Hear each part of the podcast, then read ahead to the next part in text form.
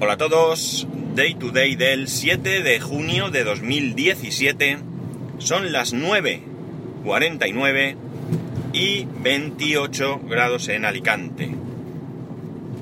Eh, bueno, ayer ya sabéis que titulé el podcast... Eh, eh, ¿Cómo lo titulé?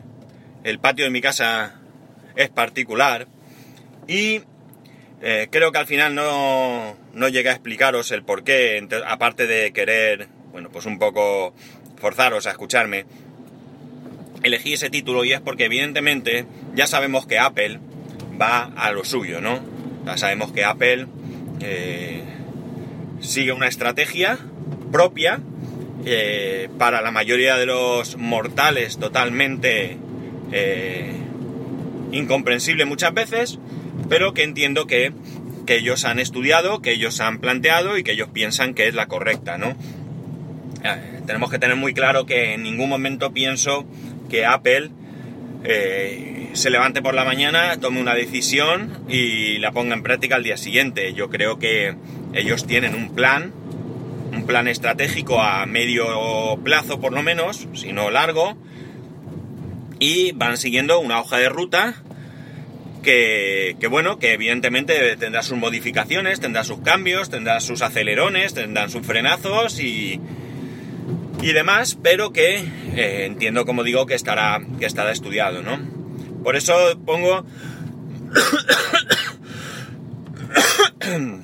Por eso pongo que el patio de mi casa es particular, porque muchas de las cosas que vemos en Apple son cosas que en otras plataformas pues hace mucho tiempo que ya están operativas, pero que ellos de repente les da por eh, poner en marcha, ¿no? Siempre os cuento el caso de que cuando compré mi, primer iPhone, o cuando me regalaron, mejor dicho, mi primer iPhone, en el 2008, pues me, encendía el hecho de que algo tan básico como copiar un texto y pegar en otro sitio, pues no existía.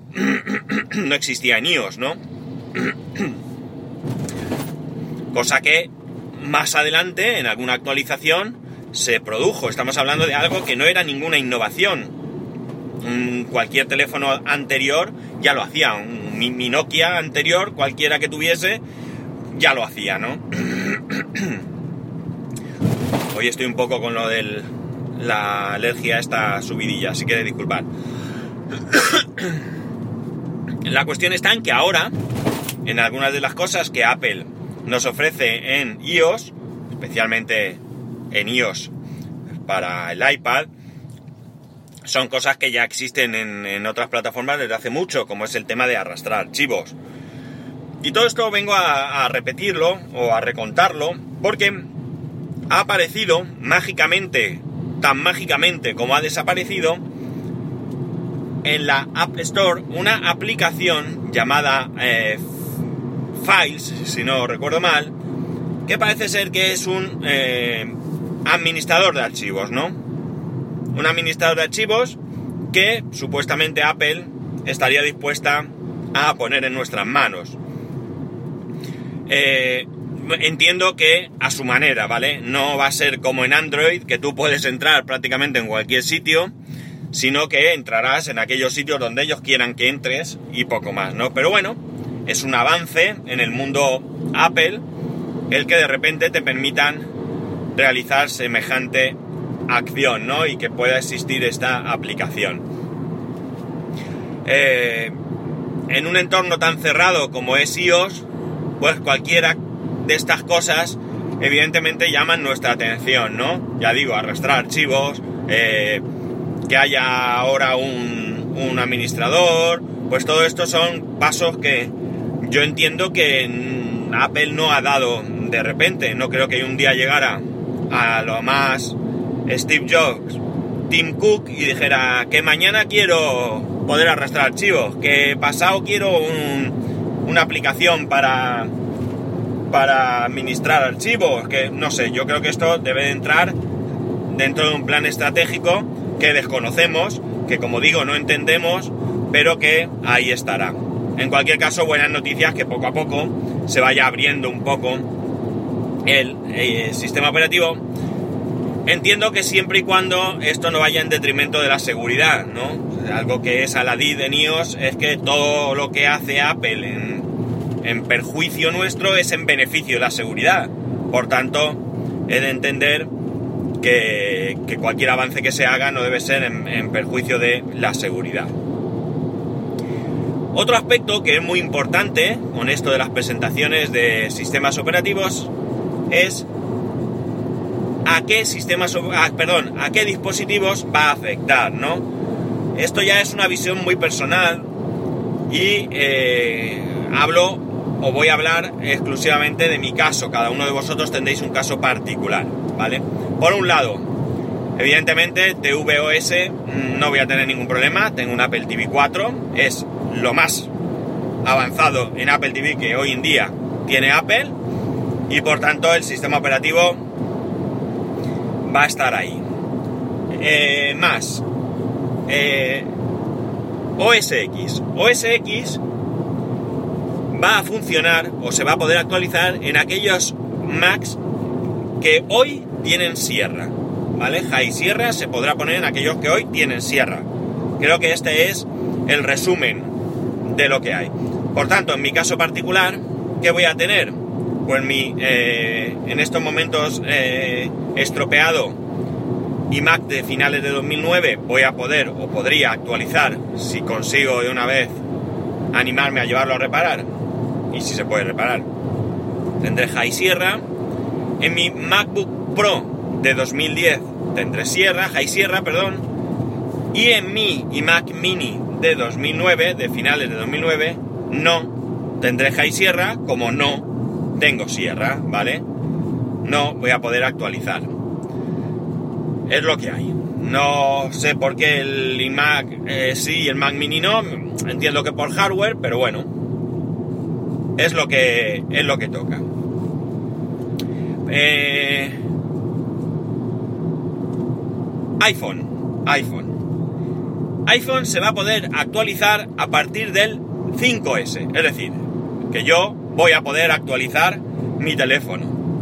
Claro, aquí concurren dos cosas. Primera, ¿qué tal irá? ¿Irá lento?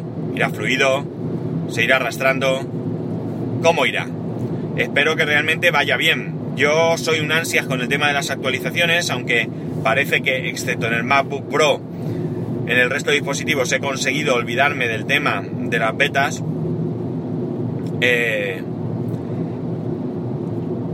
pero me gustaría esperar un poco a ver qué dice la gente, ¿no? En el momento que esté disponible, pues que todo, que la gente más tan ansia como yo actualice sus 5S y que me cuenten o que cuenten qué tal les va, ¿no? Pero casi, casi, casi ya os diré que ni me voy a esperar ni probablemente deje de actualizar por muy lento que vaya, ¿no?